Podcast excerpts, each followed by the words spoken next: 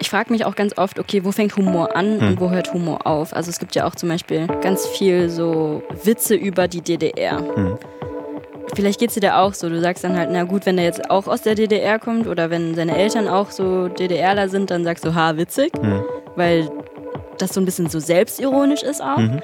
Aber wenn, wie gesagt, halt ein alter weißer deutscher Mann ja. das sagt, dann denkst du dir, boah, ne, das geht gar nicht. Genau, und das ist der Punkt, glaube ich. Also man muss, man muss wissen, aus welcher Position du jetzt hier gerade einen Witz machst.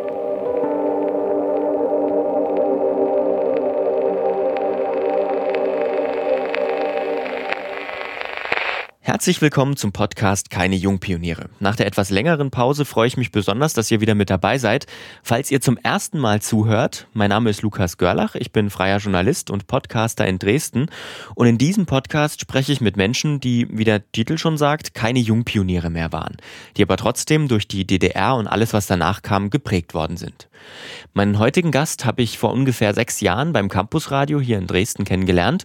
Lynn Tran wurde 1993 in Belzig geboren, ist in Berlin aufgewachsen, hat dann hier in Dresden studiert und studiert jetzt in Erfurt gerade im Master Kinder- und Jugendmedien. Nebenbei arbeitet sie redaktionell am Podcast Rise and Shine mit, dazu aber später mehr. Noch eine Kleinigkeit vorweg. Corona ist nicht vorbei. Deshalb haben wir während der Aufnahme im Studio das Fenster offen gelassen und natürlich Abstand gehalten. Letzteren kann man nicht hören, das offene Fenster aber schon. Also wundert euch nicht, wenn ihr ab und zu mal in weiter Entfernung ein Auto vorbeifahren hört.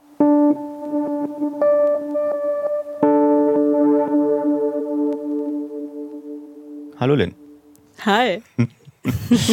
ähm, ich habe mich schon, ich habe mich am Anfang schon getäuscht gehabt. Ich hatte ja eigentlich erst dastehen, du bist in Berlin geboren, stimmt aber nicht. Du bist in Berlin aufgewachsen, oder? Richtig, genau. Du bist in Belzig geboren. Ja. Also eigentlich bist du Brandenburgerin. Scheiße! Ertappt! wie, wie, bist, wie, seid, wie bist du nach Berlin gekommen mit deiner Familie, nehme ich an? Ähm, nee, das Ding war, ich glaube, so wie ich das verstanden habe, meine Mama hat schon immer in Berlin ge gelebt und mhm. auch gearbeitet und so. Aber ähm, die durfte mich, glaube ich, irgendwie nicht in Berlin kriegen oder sowas. Ich glaub, wir wurden so outgesourced. Geh mal nach Brandenburg und krieg dein Kind da oder so. Also du hast nie in Belzig gelebt irgendwie? Nee, Aha. ich habe auch keine Ahnung, was das, wo das ist, wie das ist. Aber ähm, ich habe in drei Wochen ja Geburtstag oder zwei, keine Ahnung. ähm, und da habe ich mir vorgenommen, dass ich da jetzt einfach mal hinfahre. Mhm. So nach 27 Jahren. Zurück äh, zu den Wurzeln, genau. Schaue ich mir mal an, wo ich da geboren bin. Musst du, erzählen, musst du erzählen, wie spannend das in, in Belzig ist. Ja, ich schicke dir ein Foto. Ich habe geguckt, es ist ja irgendwo, also so fast halb auf der Hälfte zwischen Berlin und Leipzig irgendwo da in der Drehe.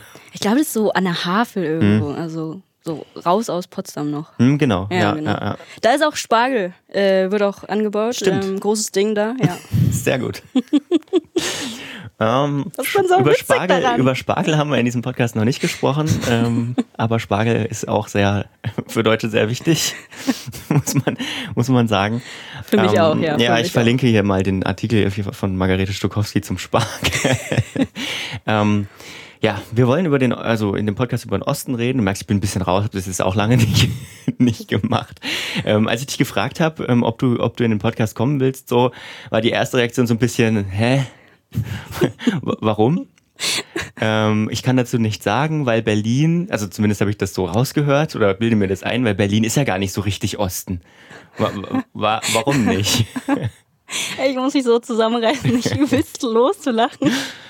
Ähm, ja, also ich glaube, das Ding war, es gibt euch dieses Buch, ähm, ah, darüber haben wir auch mal geredet, von der Valerie Schönern. Schönjan, ja, ähm, ähm, ähm Ostbewusstsein. Ostbewusstsein, mhm. genau. Mhm. Äh, genau. Und dafür habe ich auch mit ihr mal telefoniert und mhm. das war auch auf jeden Fall ja auch so ein Thema.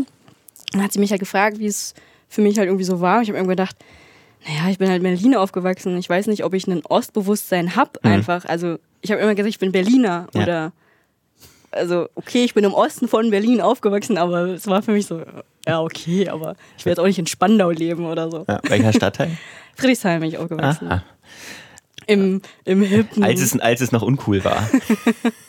genau, aber ich habe mich nie irgendwie hip gefühlt oder mhm. so, weil ich habe, glaube ich, genau an dieser Kreuzung gewohnt zwischen äh, Prenzlauer Berg und Lichtenberg und halt, also irgendwie so eine Kreuzung von, ja, Dingen, aber ich habe hab nie im Kiez gewohnt oder ja, so. Ja. Äh, wie, wie, wie bist du aufgewachsen? Also wie kann ich mir das vorstellen? Welche, welche Umstände? Also ich finde das immer so spannend. Ähm, manche Leute in dem Podcast, die sind irgendwie mitten, mitten auf dem Dorf groß geworden, so in der ersten Folge Martin oder so. Mhm. Ähm, dann so mittelgroße Städte waren dabei, aber auch Großstädte, Plattenbausiedlungen waren dabei. Wie ja. war es bei dir? Ähm, ich habe das jetzt vor ein paar Jahren gelernt. Es war ein, oder es ist ein immer noch ein Sozialbau. genau, also man kann sich, das ist jetzt nicht so eine schlimme Platte oder so. Gar nicht, sondern es ist einfach, ja, äh, großer, großer Bau mit schönem Hinterhof und Spielplatz. Mhm. Aber an einer fetten Hauptstraße. Mhm. Also direkt gegenüber vom SEZ. Das gibt es jetzt sozusagen nicht mehr so richtig. Das war mal so ein Schwimmbad, hm. auch sehr beliebt. Aber eigentlich genau direkt gegenüber vom Friedrichshain-Park. Das sagt hm. eigentlich vielen Leuten was. Hm. Also Joggen, Skaten. Sind dir vielleicht doch, du hast gerade gesagt Ostberlin, ähm, sind dir vielleicht doch so ein paar Überbleibsel aufgefallen während deiner Zeit in Berlin, die dann doch eher was mit dem Osten zu tun hatten als äh, mit dem Rest von Deutschland?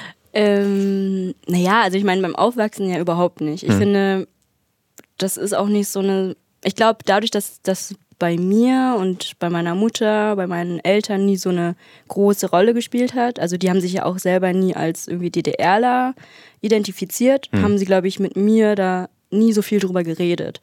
Ähm, also bei mir ging es dann eher so um Vietnam mhm. halt. Mhm. Also ich erzähle jetzt eine Geschichte aus Vietnam. So was, das waren so die Geschichten von meinen Eltern.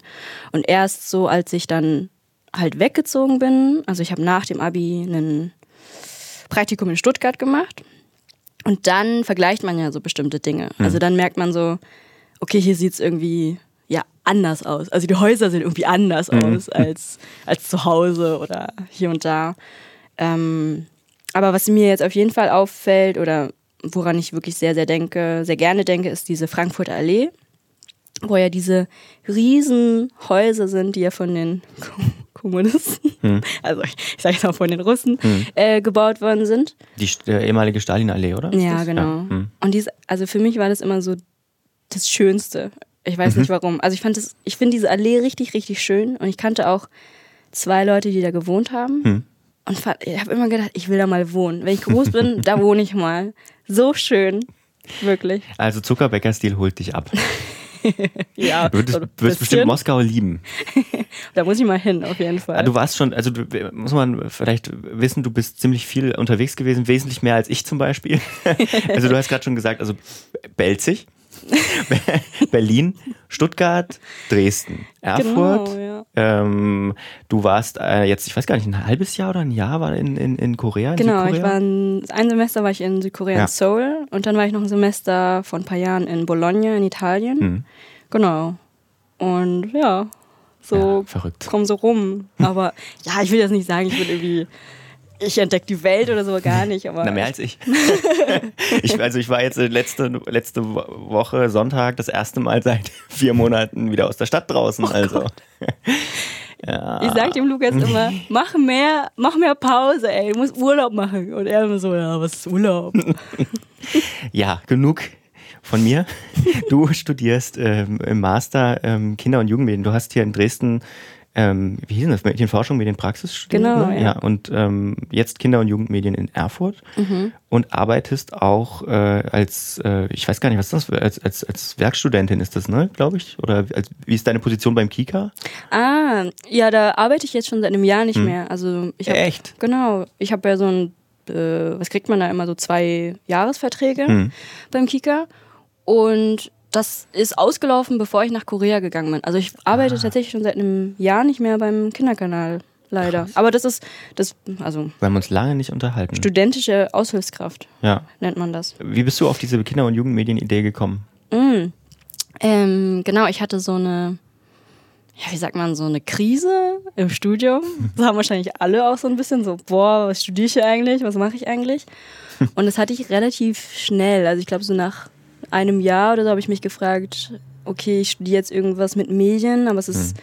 nicht so wirklich was Praktisches. Ich, es ist nichts Journalistisches. Es ist irgendwie, okay, ich analysiere hier gerade Zeitung. Ja.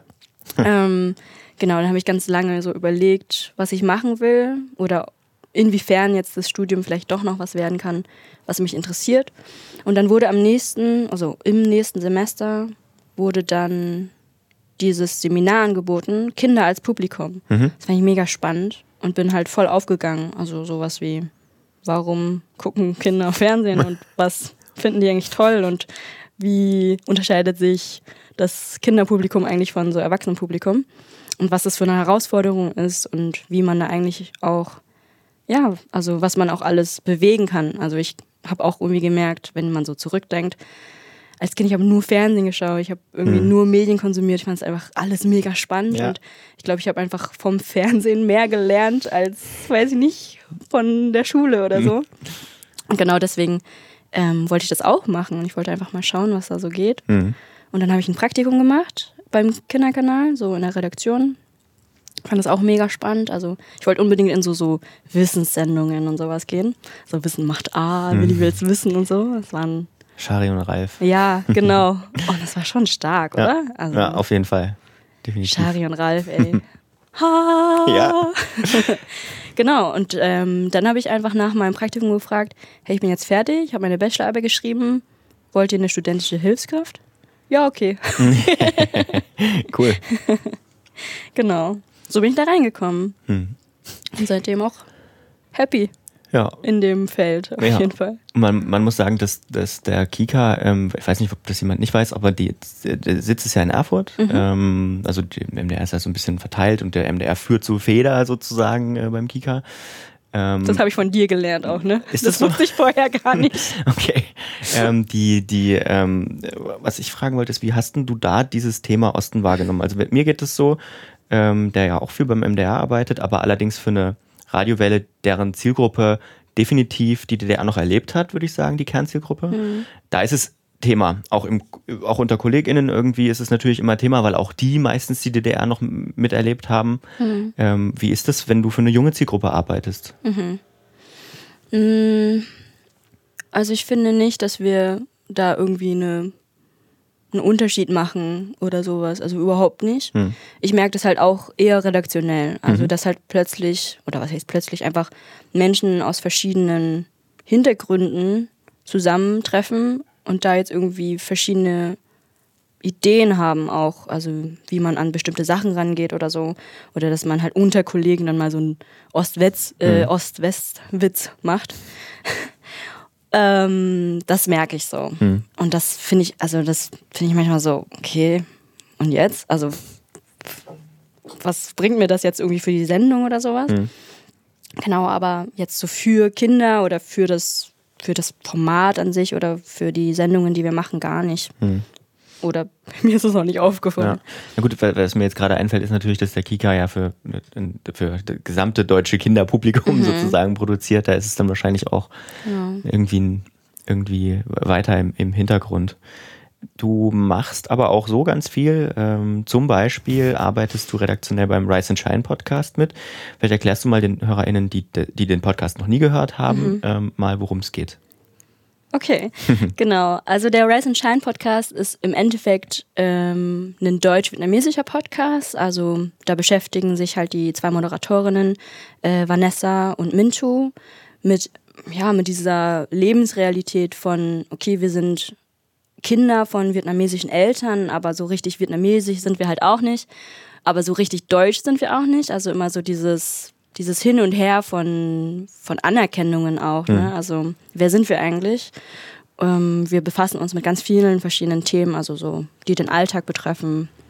Von Alltagsrassismus oder aber auch sowas wie, keine Ahnung, Yellowfacing oder dass jetzt ganz viele ähm, Vietnamesinnen oder ehemalige VertragsarbeiterInnen plötzlich Schutzmasken genäht haben mhm. für zum Beispiel die Stadt Leipzig oder mhm. so. Und das, ähm, genau, das nehmen wir dann auf sprechen mit den Leuten und ähm, kriegen ganz viel Feedback, also richtig mhm. viel Liebe auch. Also ganz viele Leute sagen, hey, ihr sprecht mir irgendwie so aus der Seele und ähm, ja, ich, ich identifiziere mich richtig mit euch. Mhm.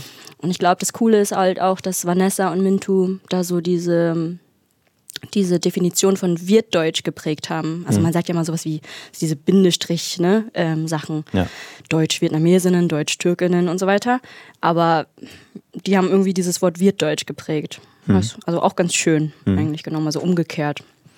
Also ich finde es cool, also in der Beschreibung des Podcasts heißt das, das man Perspektiven und Geschichten vietnamesischer Menschen in Deutschland sichtbar machen will. Mhm. Ähm, und du beschäftigst dich ja auch, zumindest hoffentlich liege ich da richtig, in deiner Masterarbeit immer noch, und der Plan hat sich nicht verändert, ähm, mit äh, Podcasts ähm, für, für Minderheiten, mit Minderheiten-Podcasts. Ja, genau. Äh, wie ist der Stand? oh, oh, oh, oh, okay, ich gehe raus, ciao. ähm, der Stand ist so, dass ich gerade bei, also ich bin noch in der Theorie und in diesem ja, Forschungsstand an sich, den ich da so zusammenfasse, aber ich habe so, ein, hab so einen ganz soliden Plan, glaube mhm. ich. wie wichtig sind denn solche, äh, also Podcasts sind jetzt nur eine mhm.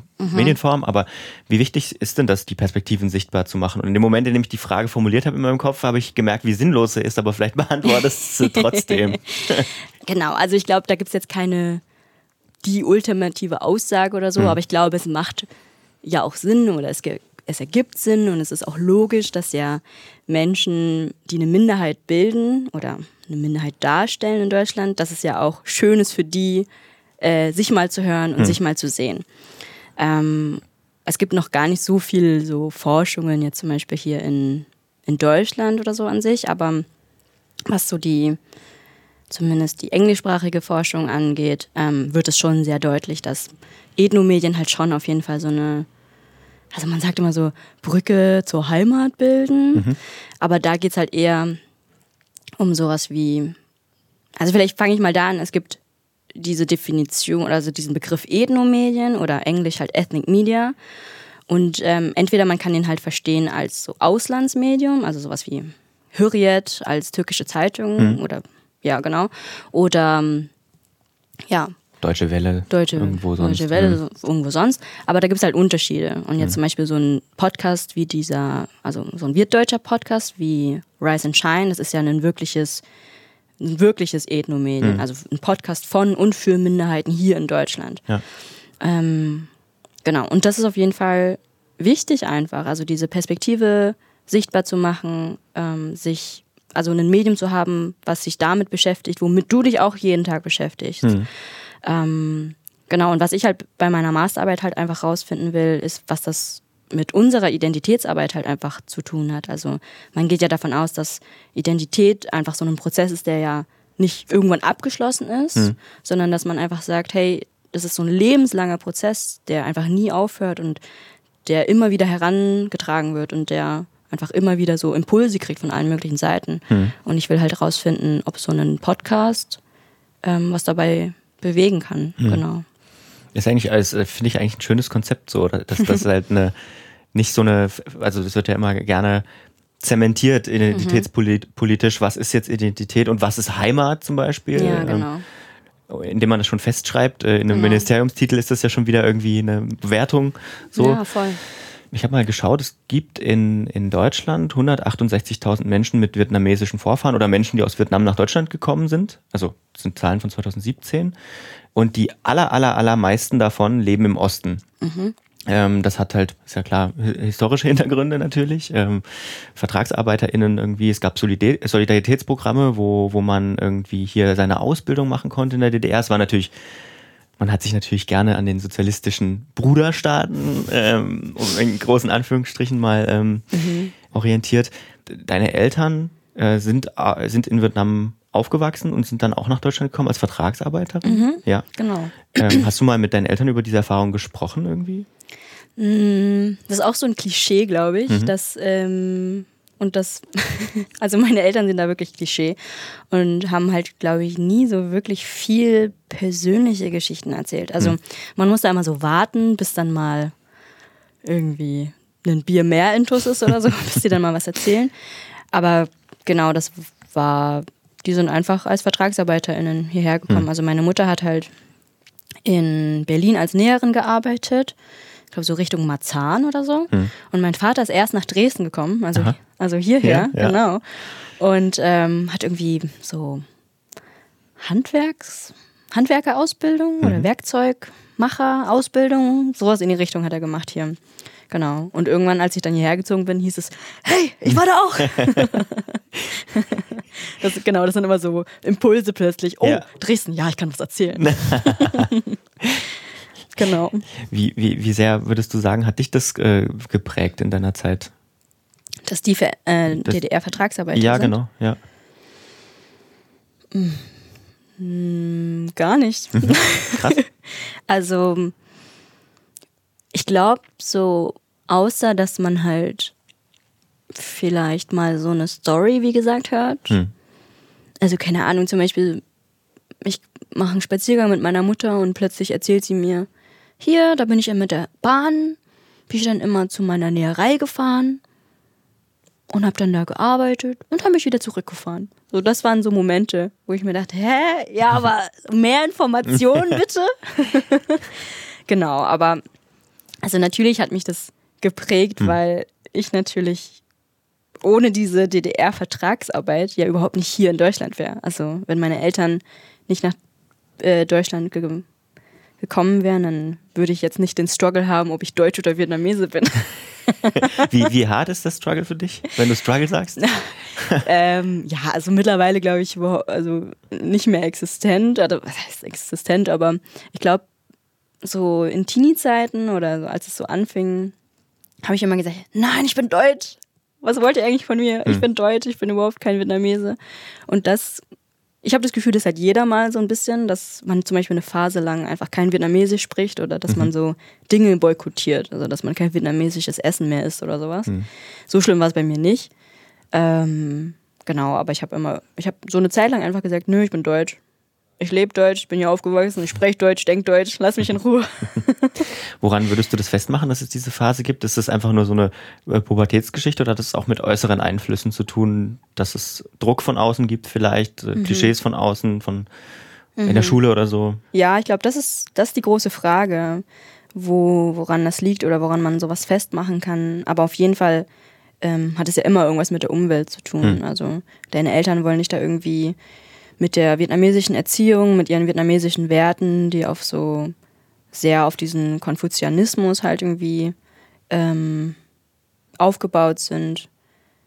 Ja, das prägt dich schon sehr. Also, keine Ahnung, Bildung ist irgendwie schon wichtiger als bei anderen Familien vielleicht. Also im Vergleich, sage ich jetzt mal. Oder ähm, einfach diese Hierarchie auch. Also du musst den Älteren gehorchen. Also du musst einfach auf die hören. Egal, was die sagen, egal, ob du weißt, die haben Unrecht. So, okay, du hältst jetzt einfach mal die Fresse. Ähm, genau. Und dann aber auf der anderen Seite natürlich auch immer dieses, woher kommst du eigentlich? Also, nee, jetzt mal wirklich. Also, du bist doch jetzt nicht aus Berlin. Also, und du sprichst aber auch super gut Deutsch. Ich glaube, das habe ich sehr oft gehört ähm, in der Kindheit, in der Pubertät, wenn ich ähm, im Blumenladen von meinen Eltern, also auch Klischee, ähm, im Blumenladen von meinen Eltern ausgeholfen habe. Ähm, und dann immer irgendwelche, also die haben es nett gemeint, aber die haben wirklich immer gesagt, dass ich ja sehr gut Deutsch spreche. Hm. Also was kann man dazu sagen, außer Danke, Sie auch. Ja. wo, wo kommst du so her? Ja, ich bin nur in Bad Belzig geboren, aber Also eigentlich bin ich Berliner. genau. Ähm, wie sehr äh, würdest du sagen oder wie sehr hat es dich ähm, solche Situationen geprägt oder vielleicht sogar verletzt? Mm, ja, also ich glaube, man wird dadurch natürlich tougher. Also Hm. je öfter man sowas hört und je öfter man sich damit auseinandersetzen muss und diese Frage beantworten muss. Also ähm, es gab bestimmt auch eine Zeit, da habe ich auf die Frage, woher kommst du, einfach gesagt, deine Mutter. nee, aber ähm, ich glaube, das ist einfach mit der, also je öfter ich irgendwo Nee. Also ich glaube zum Beispiel in Berlin war das einfach nicht so ein Thema. Hm. In Berlin bin ich aufgewachsen mit anderen vietnamesischen Kindern, ähm, mit anderen Menschen, die auch irgendwie diesen schönen Begriff Migrationshintergrund haben. Und dann bin ich halt in andere Städte gefahren. Also in Stuttgart wurde ich das erste Mal gefragt, wie war das eigentlich für dich, als hier in Deutschland aufzuwachsen? Hm. Und ich war so, keine Ahnung, ich weiß ja nicht, wie es ist, in Vietnam aufzuwachsen. Mhm. Also können, kann ich jetzt nicht vergleichen. Muss man eine Studie machen. ähm, genau, und dann in Dresden war das, glaube ich, auch nicht so ein Ding, weil in Dresden gibt es ja auch relativ viele Vietnamesinnen. Und da bin ich dann nicht so aufgefallen vielleicht. Und jetzt halt in Erfurt, das ist jetzt auch nicht so das Ding. Aber man merkt schon, dass man dann öfter mal gefragt wird. Also das Genau, dass einfach die Frage öfter ist oder dass viele Menschen dann irgendwie sich damit auseinandersetzen wollen, wer du bist. Ja. Also auf einer Party irgendwie. Ähm, Guter, guter Ort auch. genau. Lass uns doch einfach mal über ganz persönliche Ja. Dinge jetzt sprechen. Ja. Woher kommst du und sind deine Eltern eigentlich geflohen oder haben die einen Vertrag unterschrieben? Oh. Genau. Und ähm, auch immer schön sowas wie, ja, hey, ich kenne da noch einen Vietnamesen. Kennst du den eigentlich auch? Oh. Und genau, also beim ersten Mal fässt man sich dann an den Kopf und dann beim fünften Mal machst du einen Witz draus. Ja, doch, den kenne ich. der ist der äh, Cousin 15. Grades meiner angeheirateten Tante oder so. Also, Leute. Also, ne? Äh, ein Blödsinn. Wie, wie ähm, würdest du sagen, ähm, sieht es mit den, ähm, mit den Klischees aus? Also du hast gerade schon gesagt, deine Eltern haben einen Blumenladen, hast gesagt, das ist ein Klischee. Es gibt noch ganz viele andere äh, Klischees. Wie gehst du mit solchen Klischees um? Ähm, weil ich glaube, ich glaube, bei diesen Klischees ist es immer ganz wichtig. Natürlich gibt es viele Menschen, ähm, die, die als, als VertragsarbeiterInnen aus Vietnam nach Deutschland gekommen sind, die jetzt, ich weiß nicht, in Cottbus zum Beispiel einen, einen Laden haben oder die einen Blumenladen haben oder die ein Restaurant haben zum Beispiel. Die gibt es ja. Und ich glaube aber, es ist ein Unterschied, ob, ob das der Fakt ist, dass es die gibt oder ob man daraus äh, als weißer deutscher Mann auf einer Party einen Gag macht. Weißt du? Genau. Ich glaube, genau das ist der, das ist der Punkt. Ich frage mich auch ganz oft, okay, wo hört, wo fängt Humor an und wo hört Humor auf? Also es gibt ja auch zum Beispiel ganz viel so Satire oder Witze über die DDR. Vielleicht geht's dir da auch so. Du sagst dann halt, na gut, wenn der jetzt auch aus der DDR kommt oder wenn seine Eltern auch so DDRler sind, dann sagst du, ha, witzig, weil das so ein bisschen so selbstironisch ist auch. Aber wenn, wie gesagt, halt ein alter weißer deutscher Mann Ja. das sagt, dann denkst du dir, boah, nee, das geht gar nicht. Und ich glaube, das ist der, das ist der Punkt irgendwie. Also auch gerade zum Beispiel auch bei Rise and Shine untereinander, wir machen auch manchmal so selbstironische Witze. Und das ist, weil wir das verstehen, weil wir da noch so einen ähm, Momentum haben der Gemeinsamkeit. So, haha, du weißt ganz genau, wovon ich rede. Ja. Aber wenn jetzt jemand sich über dich lustig macht, ist es einfach was anderes. Also zum Beispiel dieser, dieses typische, der, wir- genau, dieser asiatische Akzent, wenn man Deutsch spricht. Das, oder das macht man ja zum Beispiel auch mit dem indischen, Engl so mit dem indisch-englischen Akzent oder so. Ähm, das höre ich auch ganz oft. Und ich mache zum Beispiel auch super gern meine, meine Mutter mal nach. Aber ich mache das einmal und ich mache das nicht nochmal. Weil das ist, also ich mag meine Mom und ich mache mich nicht über sie lustig. Sie hat echt viel auch erlebt und viel gekämpft dafür, dass sie jetzt hier in Deutschland lebt. Ähm, aber wenn es jemand anders macht, also auch wenn es jemand von meinen Freunden machen würde, würde ich sagen, ey, spinnst du eigentlich? Du hast keine Ahnung. ähm, genau, und das ist der Punkt, glaube ich. Also man muss, man muss wissen, aus welcher Position du jetzt hier gerade einen Wit- Witz machst. Ja. Der Sender, der Absender von der Botschaft ist immer ziemlich, Genau. ziemlich wichtig. Ja. Es gibt ja auch ähm, dieses Klischee, das habe ich, das findet man häufig bei konservativeren Medien fast, würde ich sagen, aber das ist, glaube ich, durch die Bank weg, dass man bei, bei Menschen ähm, aus Vietnam, die in Deutschland leben, sagt, das ist ein Migrationswunder, das sind die guten Einwanderer sozusagen. Ähm, ich habe ein paar, paar Zitate, die sind aus einem Zeitartikel, den ich auch verlinke. Es ist so, also ist Migrationswunder, ist, Zitat, die erfolgreichsten Zuwanderer oder die, die Lieblinge, so, ähm, weil ähm, in dem Fall sag, äh, geht man davon aus, dass erfolgreiche Migration bedeutet arbeiten und still sein, so Gute Noten. gute Noten und ähm, das Ja. war's. So, Ja. was sag, was hältst du davon? Weil das ist halt ja auch, ist ja auch irgendwo eine Art Quatsch. Oh ja, also da, das fängt halt schon ganz, ganz, ganz früh an bei der Definition von was ist Integration. Also wenn du, also wenn du Integration definierst als Anpassung, hi, ähm, willkommen in Deutschland. Bitte passen Sie sich hier an diesen gegebenen Dingen an. Hier ist eine Checkliste. Check, check, check, Ja, genau. ja, ja.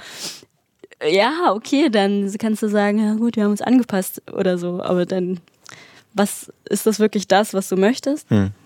Ähm, ich finde das super schwierig auf jeden Fall, weil man spielt so ein bisschen diese, Migration, also man spielt so ein bisschen diese Migrationsgruppen untereinander aus. Mhm. So dieses, oh, das ist auch immer so eine dumme Frage. Warum sind Vietnamesinnen eigentlich immer so gut in der Schule und Türkinnen fallen immer so auf? Mhm. Und ich mir denke, hä? Also, was ist das für ein Schwachsinn? Also es gibt auch, also das, das ist so, man möchte das, glaube ich, auch sehen. Mhm. Ähm, wie gesagt, ich bin hier, ich bin ja in Berlin auf ein Gymnasium gegangen, wo es einfach so viele unterschiedliche Menschen mit so vielen unterschiedlichen Hintergründen gab. Mhm. Wir haben überhaupt nicht gefragt, woher kommst du, was sind mhm. eigentlich deine Eltern, weil es war einfach, also es war wirklich super egal und total Wumpe. Ähm, und ich saß, vielleicht hört sie das jetzt auch, ich saß neben meiner türkischen Freundin, ähm, Seda, und ich habe immer gedacht, Alter, die ist so schlau. Mhm. Ich will auch so reden können. Ich will auch so, eine, so eine Meinung haben können wie sie. Ich will, ich will genau so sein wie sie. Und ähm, ja, die hat auch manchmal gedacht, hä, also mich nimmt hier keiner ernst oder so. Mhm. Und das fand ich immer merkwürdig. Und ich, ich will das überhaupt nicht reproduzieren. Also es gibt genauso Asiatinnen und Vietnamesinnen, die halt schlecht in der Schule sind und die halt nicht gut in Mathe sind. Hm. Meine Fresse. Ich war nicht gut in Mathe und ich mag Mathe auch nicht, Leute. Ich habe Chemie gehasst. und ähm, ja, was war die Frage? Wie gehe ich damit um? Ja, na, weiß ich nicht. Ich habe die Frage auch vergessen, aber ich fand das sehr. Ich habe zwischendrin drüber nachgedacht, wie, wie, wie, wie, wie, wie gut das ist, wenn, wenn du in, als Kinder irgendwie schon solche Erfahrungen gegenseitig machst und dass das keine Rolle spielt, weil aus meiner Schulzeit ist es auf der Dorf, auf dem Dorfgymnasium genau das Gegenteil. Mhm. Also ähm, du hast wir hatten in der Klasse, also meine, meine längste Freundin, deren Vater äh, kommt auch aus Vietnam. Und ich glaube, sie war die einzige in unserer Klassenstufe. Ne? Mhm. So, also das sind die Dimensionen bei uns auf der Dorfschule. Ja. Ne? Und ähm, das führt nicht gerade zu einem, also meine Theorie kann ich nicht wissenschaftlich mhm. belegen, trägt nicht gerade zum Verständnis, zum gegenseitigen Verstehen bei mhm. und zu einer Offenheit. Irgendwie. Und, aber weißt du, wie es ihr dann ging? Oder wie so der Umgang mit ihr war? Ich will jetzt ungern ihre Geschichte ja. irgendwie zu meiner machen, so. Ne? Genau. Also vielleicht lade ich sie ja auch mal ein. Ja, in Podcast. Ja, wenn sie möchte. Wir sind uns einfach mal zu dritt. Ja. Auf der anderen Seite habe ich den Eindruck, bei, bei, dieser, bei dieser Migrationsdebatte, wenn man, wenn man das dann so hochliebt, einem, auf der einen Seite spielt man das gegeneinander aus und auf der anderen Seite ist es, glaube ich, auch so eine, so eine deutsche, so eine, so eine Art Rückversicherung für, für weiße Deutsche, die sagen, oh, guckt mal, es kann ja funktionieren. Wir haben, wir haben, wieder, wir haben mal wieder mhm. recht mhm. mit unseren The Theorien und ähm, ja. und auf der anderen Seite sagt man so, ja, guckt mal, wir können ja, wir können ja integrieren mhm, ja. und negiert damit aber, dass es eben auch täglichen, diesen Alltagsrassismus mhm. gibt, dessen sich viele gar, gar nicht bewusst sind, schon gar nicht im mhm. also oftmals nicht im Osten. Ich will das jetzt nicht reproduzieren, aber es gibt mhm. da, es gibt bei uns zu Hause, früher gab es die Begriffe für Asialäden, die heute auch noch verwendet werden. Mhm. Und ähm, der Rassismus ist nicht verschwunden. Oder wir wissen gibt. beide, welches Wort Wir wissen Wort beide, welches Wort ich meine, genau. Auf der anderen Seite gibt es dann auch solche Sachen wie Rostock-Lichtenhagen zum Beispiel. Mhm. Ähm, und man, ich glaube, man, man versucht das damit klein zu reden. Mhm. Also oftmals und sagt, hier, guckt mal, es funktioniert doch. Das ist ja mhm. nur ein Tropfen auf dem heißen Stein. So ja, kurz so. Hm. Mhm. Hauptsache nicht so systematisch mal gucken, was läuft schief irgendwie. Ja, genau. Und da sind wir halt ganz schnell wieder bei diesem bei dieser Frage, ja, was, was bedeutet für dich Integration? Mhm. Also, okay, jetzt haben halt die vietnamesischen SchülerInnen gute Noten und können vielleicht ganz gut Deutsch, aber dafür verlernen sie halt die vietnamesische Sprache dann mhm. vielleicht. Oder die haben dann, keine Ahnung, vielleicht ähm, nicht so einen guten Draht ähm, zu ihren Eltern, weil sie sagen, nee, ich bin Deutsch, ich muss mich hier anpassen. Mhm. Ähm, weil man halt auch einfach negative Erfahrungen bekommt ja. und weil man halt negative Erfahrungen mit dieser Umwelt macht und mit dieser, okay, du musst dich jetzt entscheiden, wer du sein möchtest. Mhm. Und ich sag mal so, wer, wer sagt das, also ich frage mich, welches Kind von vietnamesischen Eltern sagen würde, dass ihre Eltern oder dass die vietnamesische Community hundertprozentig integriert ist. Also vielleicht gibt es Menschen, die das sagen. Und ich, also zum Beispiel, ich nehme, ich kann ja nur von meiner, von meiner Mutter und von meinen Eltern reden. Hm. Meine Mutter ist super beliebt. Also so wie ich das mitkriege. Die hat hm. ihren Blumenladen und die kennt die ganzen Leute, die da wohnen. Ähm, die versteht sich mit den Leuten, kann sich auch mit denen unterhalten und was weiß ich.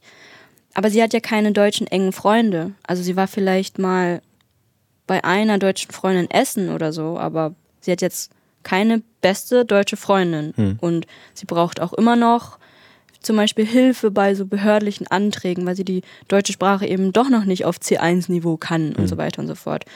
Und natürlich würde ich sagen, sie ist genug integriert, um zu arbeiten, um zu leben und so weiter und so fort, aber man muss ja auch mal so ein bisschen Hintergründe erfragen. Also zum Beispiel, warum? Also man sagt ja immer dieses, ne, äh, Vietnamesen sind so unauffällig und die halten halt irgendwie die Klappe. Aber warum? Also mhm.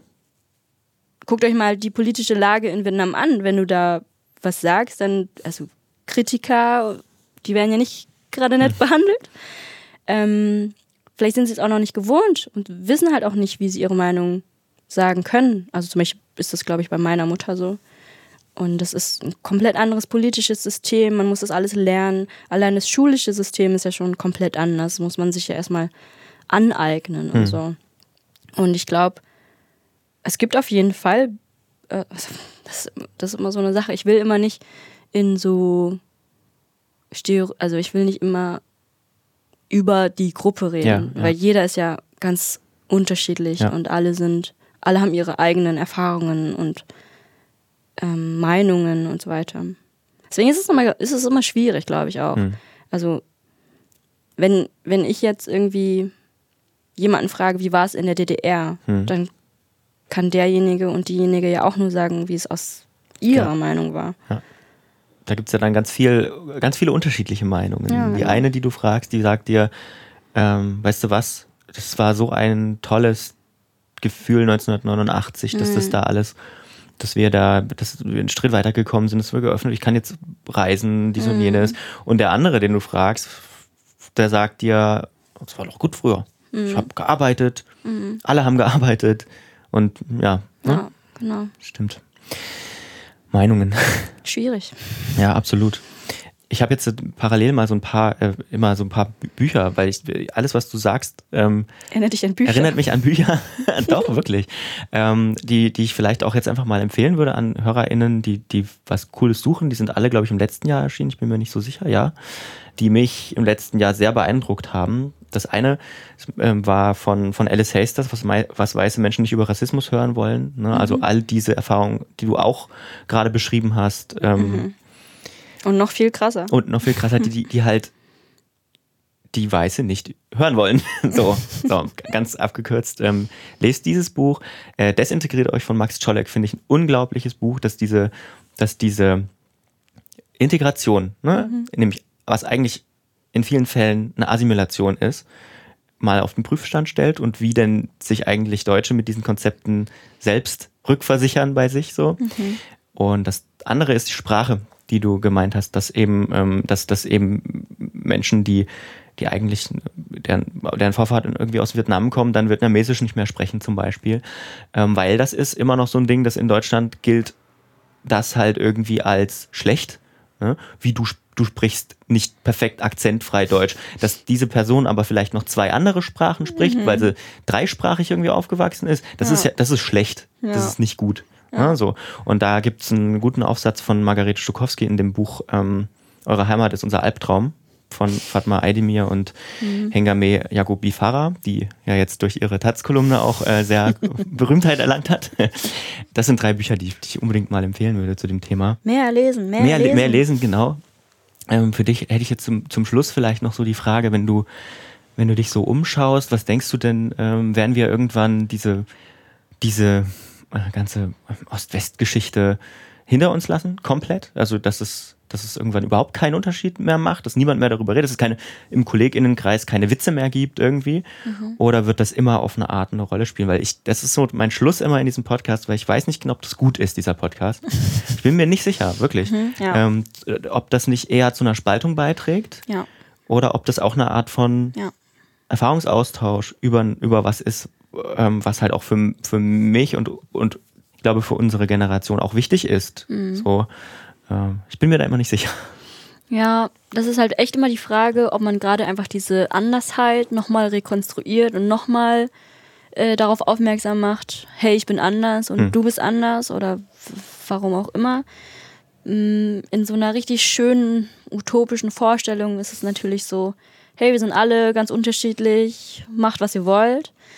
Und auf der anderen Seite ist das aber so eine Sache, man kann ja noch nicht sagen, hey, wir sind alle gleich und jeder ist, sei wie du, sei du wie du willst, mhm. ähm, weil man einfach noch das Bedürfnis hat, darüber zu sprechen. Mhm. Also du möchtest, also du machst den Podcast ja auch, weil du merkst, okay, irgendwas ist anders oder irgendwie muss ich, ich muss irgendwie da mit Leuten drüber reden. Mhm. Und das geht halt bei Rise und Shine, glaube ich, genauso. Also wir wollen irgendwie darüber reden und wir wollen halt mal sagen, hey, das und das und das ist nicht cool. Mhm. Und ähm, ich glaube, wenn wir da noch nicht über diesen Punkt hinaus sind, können wir das auch noch nicht lassen. Mhm. Also genau. Aber ich hoffe, vielleicht äh, in so in der nächsten Generation hm. vielleicht. Also vielleicht. Also ich sag mal, mit meinen Freunden rede ich da jetzt, glaube ich, nicht mehr so viel drüber. Hm.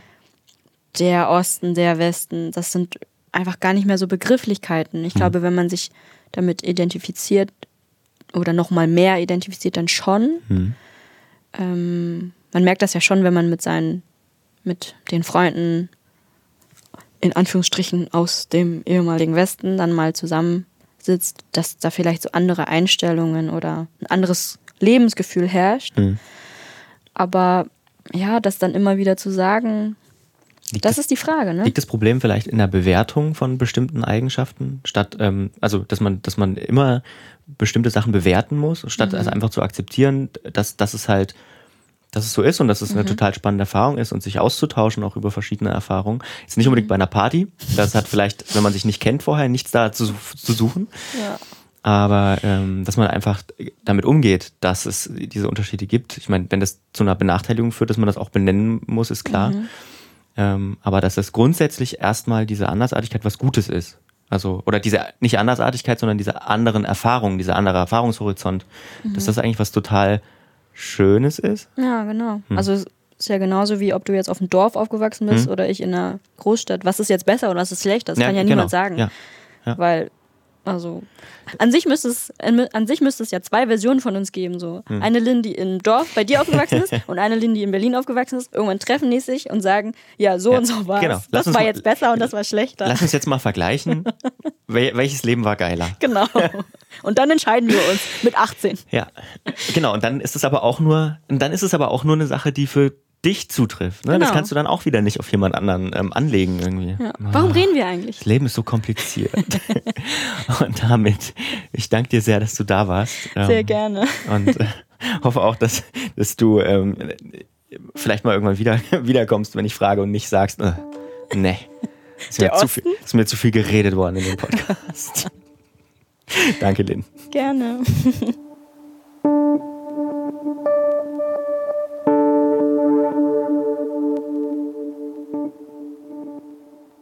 Vielen Dank fürs Zuhören. Ihr habt sicher bemerkt, dass mein wunderschöner Zwei-Wochen-Rhythmus beim Podcast sich durch Corona komplett erledigt hat. Lange gab es kein anderes Thema mehr und jetzt sind wir auch schon, naja, nicht nur gefühlt mitten im Sommer angekommen. Im August wird es aber auf jeden Fall noch eine weitere Folge geben und den regulären Rhythmus, den versuche ich dann ab September einfach wieder hinzubekommen. Vorausgesetzt natürlich, die Pandemiesituation spielt mit. Ich möchte einfach in diesem Podcast den Menschen gerne gegenüber sitzen. Das gibt mir und ich hoffe auch allen anderen und euch auch ein ganz anderes Gesprächsgefühl. Deswegen habe ich mich gegen Skype und Co. entschieden, auch wenn ich das bei den vergangenen zwei Folgen ja probiert habe. Also für keine Jungpioniere gibt es auf jeden Fall keine Schalten. Später dann äh, steht in diesem Jahr ja auch noch das Jubiläum 30 Jahre Wiedervereinigung an. Da will ich auf jeden Fall was dazu machen. Also bleibt mit dabei, abonniert den Podcast, solltet ihr das nicht schon längst getan haben, überall da, wo es Podcasts gibt und empfehlt ihn auch weiter an ja, alle eure Freundinnen bitte. Hier hört ihr dann in knapp einem Monat eine weitere Folge, die ist schon im Kasten, also die kommt definitiv. Bedanken möchte ich mich noch bei allen Menschen, die mich bei diesem Projekt unterstützen. Die Musik kommt von Bonnie Stoev und das Coverbild von Anja Maria Eisen. Folgt dem Podcast auf Twitter. Bis bald.